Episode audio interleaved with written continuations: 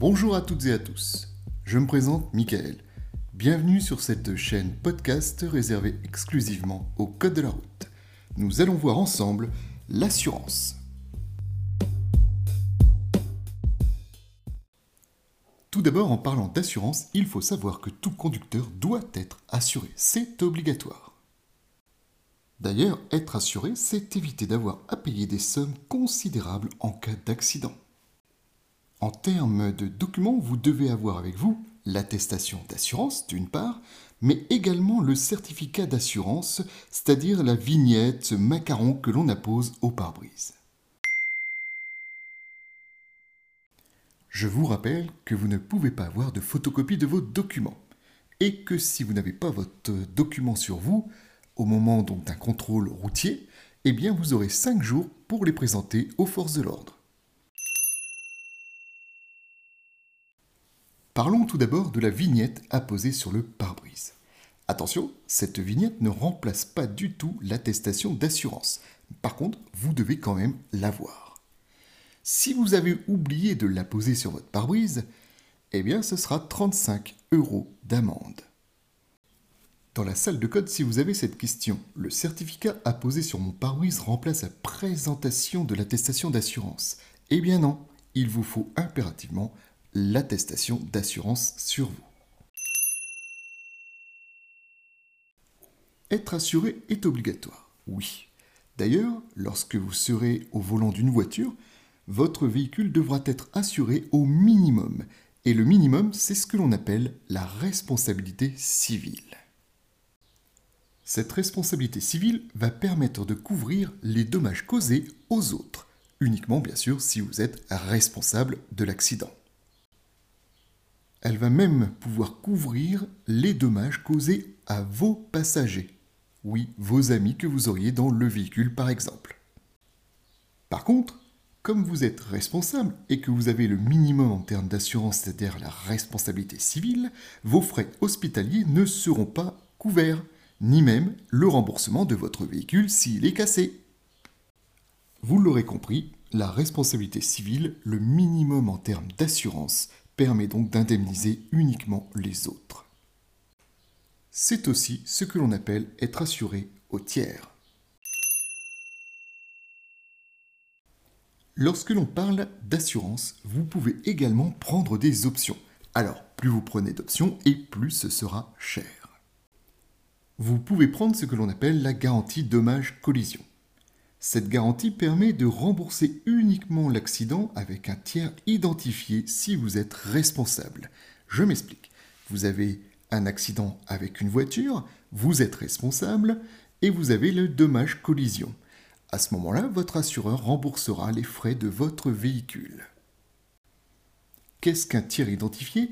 Un tiers identifié, c'est quelque chose qui appartient à quelqu'un. Une voiture appartient à quelqu'un. Un mur d'une maison appartient également à quelqu'un.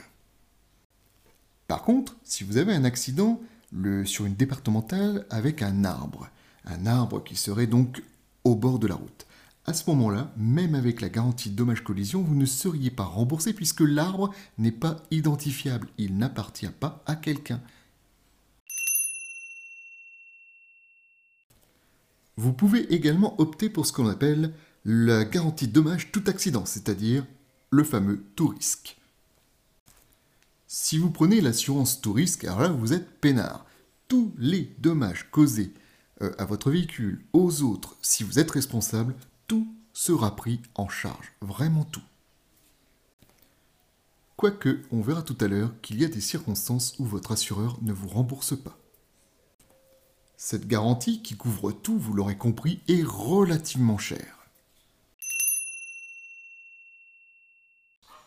Vous pouvez prendre également l'option vol incendie. Comme son nom l'indique, si votre véhicule est volé, il vous sera donc remboursé. Si votre véhicule est incendié, également. Il y a également l'option bris de glace. Si votre pare-brise est fêlé, cassé, et donc à ce moment-là, votre assureur vous remboursera donc les frais euh, de remplacement du pare-brise. Vous pouvez également prendre la garantie défense recours. À ce moment-là, s'il y a des soucis et que vous passez donc devant un tribunal, votre assureur vous remboursera tous les frais liés aux avocats, à la justice, etc. C'est là donc la garantie défense-recours. Vous pouvez même opter pour une assurance facultative du conducteur, la garantie du conducteur que l'on appelle également la garantie individuelle. Celle-ci va couvrir donc les dommages corporels subis par le conducteur si celui-ci bien sûr est responsable.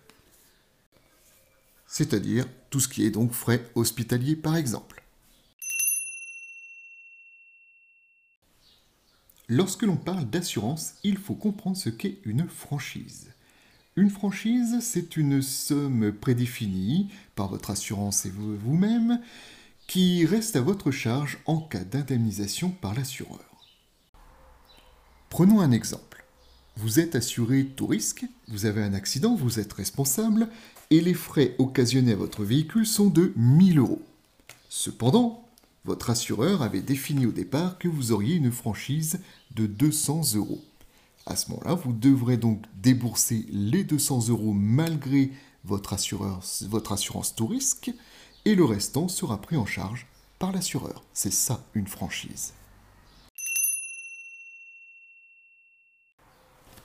Si vous êtes un gentil conducteur, vous aurez le droit chaque année à un bonus de 5%. Et donc, vous paierez 5% de moins sur votre cotisation assurance. Alors, pour bénéficier donc du bonus, vous l'aurez compris, il ne faut pas avoir de sinistre, donc d'accident. Ce bonus sur votre assurance pourra aller jusqu'à 50% du montant de la cotisation de base. A l'inverse, si vous êtes responsable de sinistre, d'accident donc, eh bien là, vous aurez un malus. Ce malus est de 25% par accident responsable. Et vous pourriez avoir une majoration qui pourrait atteindre les 250%. C'est énorme. Donc ça veut dire clairement que si vous avez un accident responsable, vous allez payer bien plus votre cotisation donc annuelle d'assurance. Et alors là, si vous en avez plusieurs, eh ben, ça va monter de plus en plus. Attention, votre assureur peut refuser certaines indemnisations. En effet, si vous êtes sous l'emprise de l'alcool et que vous avez un accident responsable, et du coup que vous êtes en garantie tout risque, eh bien votre assureur ne vous remboursera pas. Oui, il est interdit de conduire avec de l'alcool. Si vous ne portez pas vos lunettes et que lors de l'accident on prouve que vous ne les aviez pas alors que vous deviez les avoir, c'est pareil, votre assureur peut ne pas vous indemniser. Si vous trafiquez votre véhicule, pareil, on n'a pas le droit de trafiquer un véhicule euh, sans être passé par euh, des organismes euh, spécifiques. Donc là c'est pareil, votre assureur ne vous couvrirait pas il peut même vous radier. C'est quoi être radié? Eh bien, être radié, c'est le fait que votre assureur, bah, tout simplement, vous vire. Voilà, vous devez trouver une autre assurance. Le problème, c'est qu'il y a un dossier qui vous suit. Et du coup, retrouver une autre assurance qui veuille bien de vous vous coûtera encore plus cher. Pour terminer, nous allons parler des sanctions. Alors, lorsque vous conduisez sans assurance. On appelle ça donc un défaut d'assurance. Tout d'abord, point important, on ne perd pas de points. Aucun point de perdu si l'on n'est pas assuré. Par contre, l'amende va être très forte, 3750 euros. Immobilisation donc de votre véhicule, forcément. Il n'est pas assuré. Voire confiscation. Possibilité de suspension de permis également annulation de permis. Donc vous voyez, conduire sans assurance, c'est sanctionnable. Voilà les amis, j'en ai fini avec ce podcast sur les assurances. Je vous encourage donc à venir sur encore.fm pour me laisser également des commentaires, des questions, pourquoi pas, hein, vous pouvez le faire via l'application. Je vous retrouve prochainement sur euh, d'autres sujets vis-à-vis du podcast réservé exclusivement au code de la route. Merci à vous, à bientôt.